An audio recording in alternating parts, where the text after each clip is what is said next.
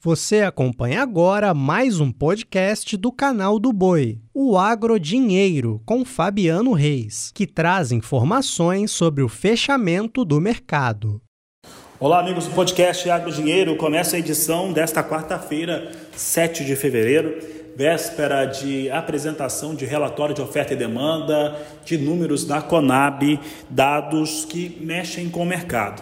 E olha, mercado nessa véspera não reage muito bem em relação às expectativas. Lá nos Estados Unidos, a estimativa da maior parte dos analistas é que haja um corte na estimativa de produção brasileira por parte do Departamento de Agricultura norte-americano, trazendo a safra para 153 milhões de toneladas, um número que pensando na oferta total, ainda é negativo em relação aos dados.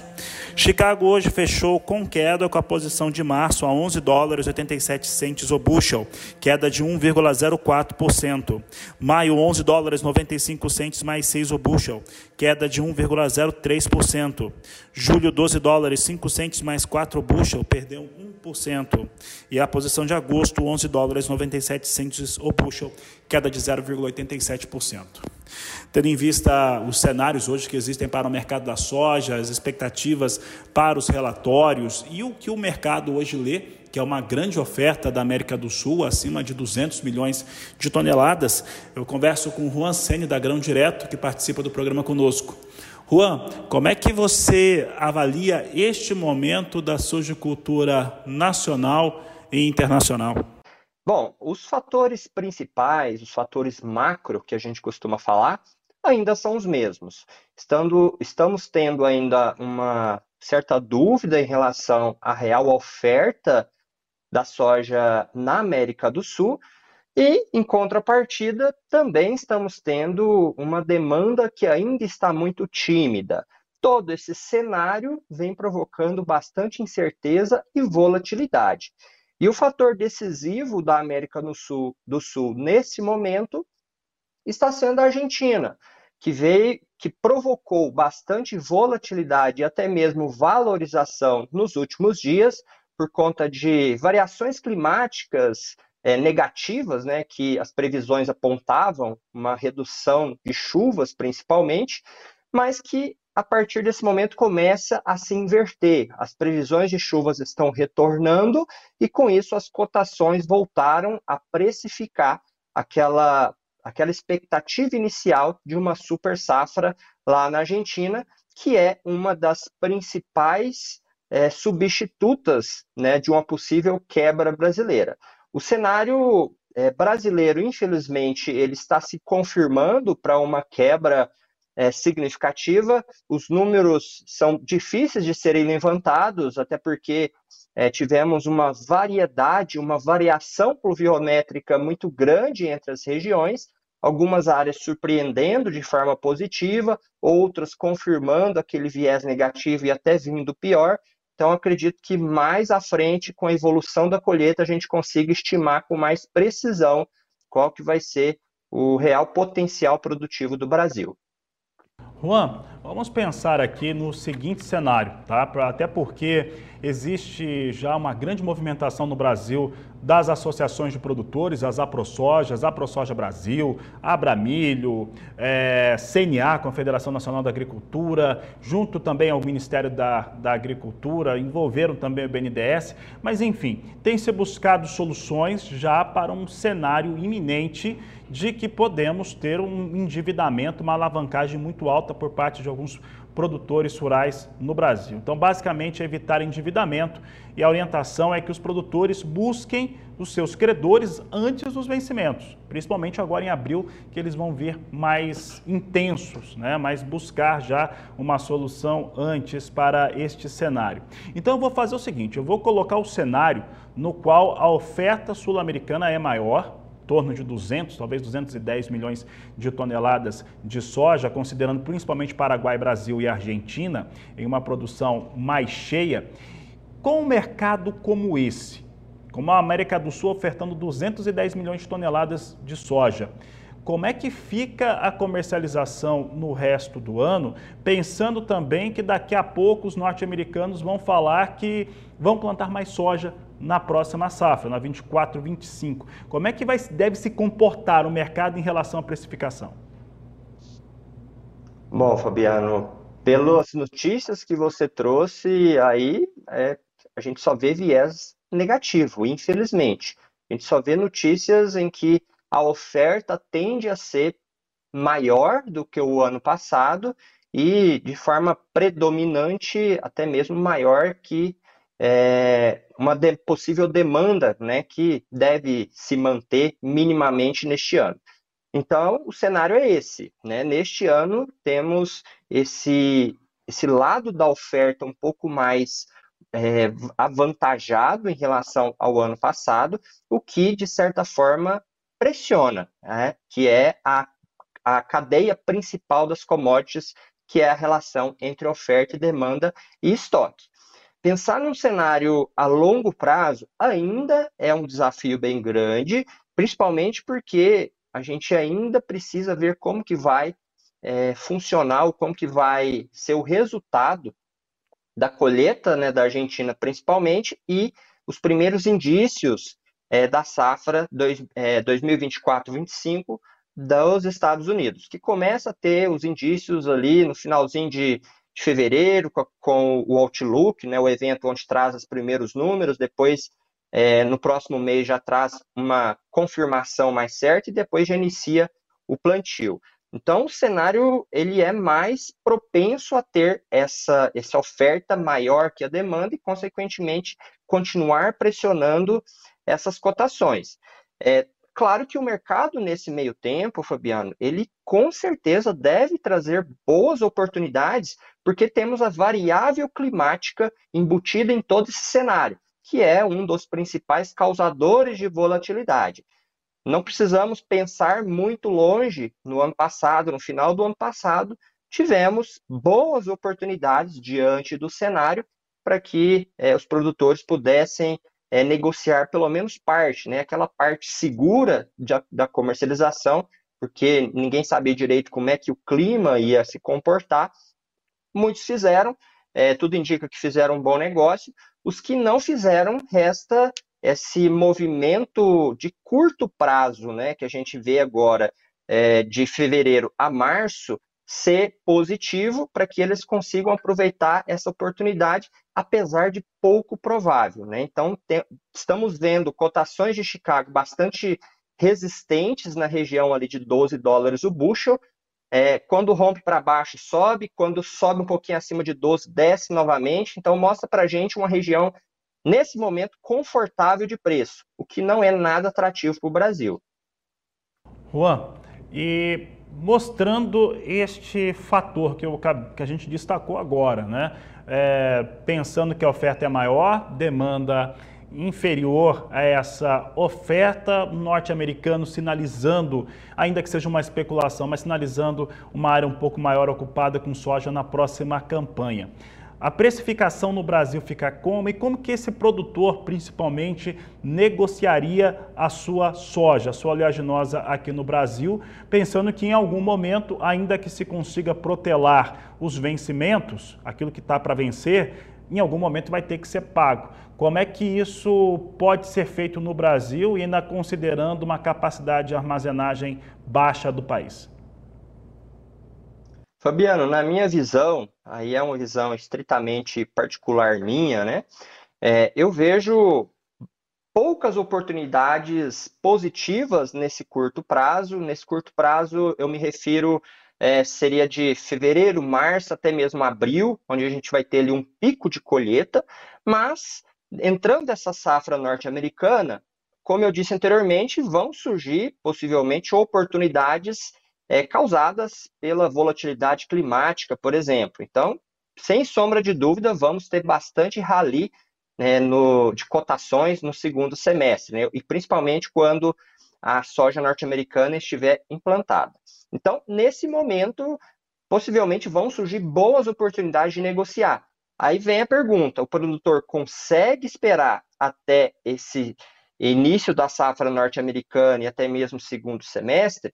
Se ele conseguir, eu aconselharia ele talvez a observar com mais calma esse mercado e talvez é, participar de um mercado financeiro, se protegendo na bolsa, é, com intermédio das opções, por exemplo. E se ele puder, não puder esperar, é vender ali nas melhores oportunidades, é, mesmo com o mercado em queda que ele vem tendo neste momento, que às vezes varia um, dois reais para cima e para baixo, então é nesse momento que ele vai ter que aproveitar essas oportunidades. Mas digamos que o cenário não é tão confortável a curto prazo, então o produtor vai ter que jogar na conta do lápis ali, fazer uma gestão de risco bem acurada para que ele fique no positivo e, consequentemente, prossiga ali nas negociações mais à frente. Muito bem, Juan. Juan, e agora uma pergunta que vai para a sua equipe, para você também, em ordem pessoal. O que nós estamos vendo em 2020, na campanha 23-24, mas nesse ano de 2024, é um reordenamento pode ser o começo de um reordenamento do mercado em relação à produção, intenção de produção, porque quando a gente estava vendo essa safra ser planejada, já se sabia que o crescimento diário no Brasil seria menor e foi realmente menor.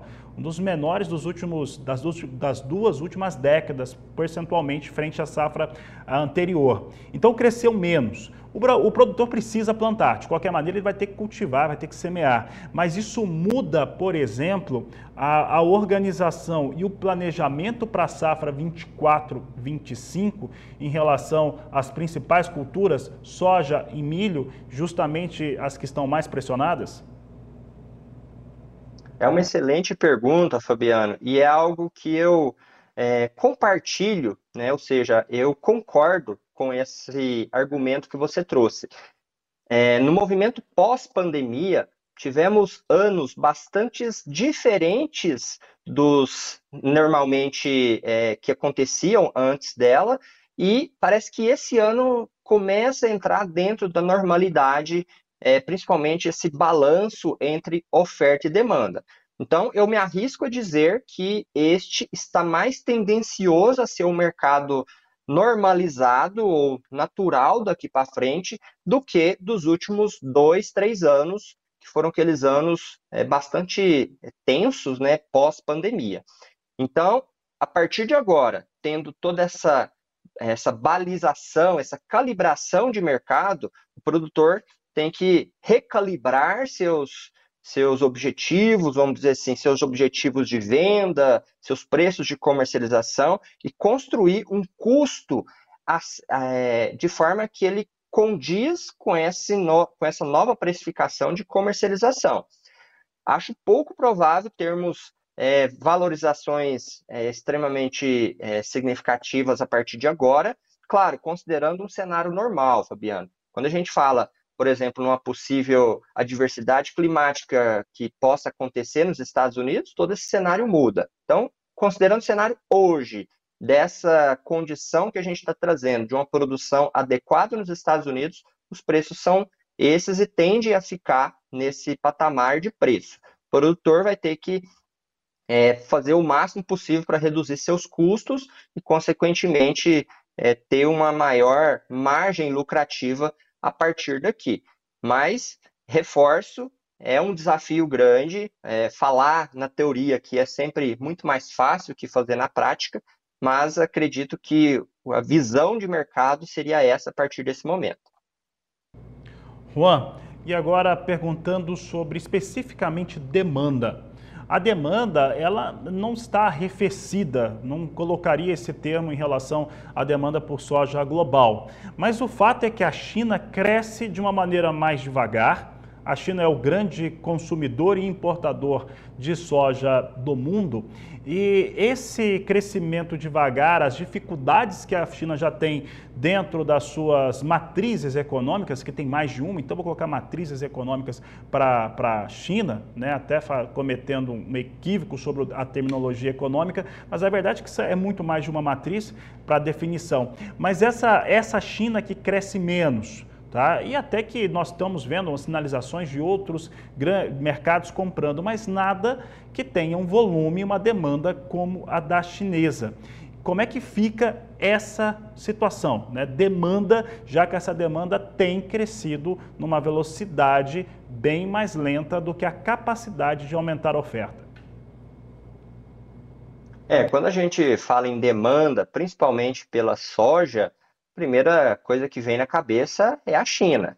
E a China, para comprar, para ter essa demanda aquecida, precisa estar bem economicamente, ou seja, sua, sua roda econômica, sua engrenagem econômica precisa estar girando de forma rápida e aquecida. E, infelizmente, pelos dados que a gente vem acompanhando, não é isso que vem acontecendo por lá. É, o país ainda vive uma crise imobiliária muito grande, inclusive, semana anterior tivemos a falência decretada da maior, é, da maior corretora de imóveis, né, da maior construtora, desculpa, maior construtora da Argentina, a Evergrande, e isso trouxe para o mercado bastante desconfiança, apesar de muitos já preverem, né, muitos deles já estavam prevendo aquele movimento de falência. É, tivemos também meses atrás é, divulgação do PIB da China, que trouxe o menor crescimento desde 1990. Então, esses números já trazem aquele alerta e aquele, é, aquele movimento de arrefecimento de demanda. Né? Então, a China estando nesse momento de dúvida em relação a esse cenário, acaba trazendo impacto para a demanda mundial é, de soja, em específico aqui no Brasil. Para piorar, na semana que vem teremos o feriado lunar, então é, esse movimento, no mínimo, deve continuar lento também na próxima semana, ou seja, não, possivelmente não teremos é, oscilações significativas é, até o fim da próxima semana. E finalizando esse feriado, claro que mesmo tendo esse baixo consumo e essa previsão de diminuição de demanda, a China tem que comprar. Né? Claro que ela pode fazer isso de várias formas. Né? Nesse momento, nitidamente, ela vem enxergando uma possibilidade dessa pressão de oferta e diminuindo esse percentual de compra a fim de comprar mais barato. São, são táticas né, de mercado, táticas de compra que ela vem adotando. Então, isso acaba trazendo um movimento cascata. No momento que ela voltar às compras, vai ter uns Estados Unidos também na jogada, que vai concorrer diretamente com a soja brasileira, que vem sofrendo é, com a queda de Chicago, que consequentemente torna a soja norte-americana mais atrativa. Então, é um mercado que ainda está em movimento, com bastante oportunidades e com um viés positivo para a oferta, ou seja, temos uma tendência mais pesada, vamos dizer assim, uns fundamentos mais direcionados para esse lado da oferta maior, o que continuará pressionando essas cotações, é, principalmente para quem vai comprar essa soja. Obrigado, Juan. Um grande abraço a você e um grande abraço a todos que acompanharam o podcast Agro Dinheiro. Você acompanhou o podcast Agro Dinheiro. Para mais informações, acesse o nosso portal sba1.com. Até a próxima!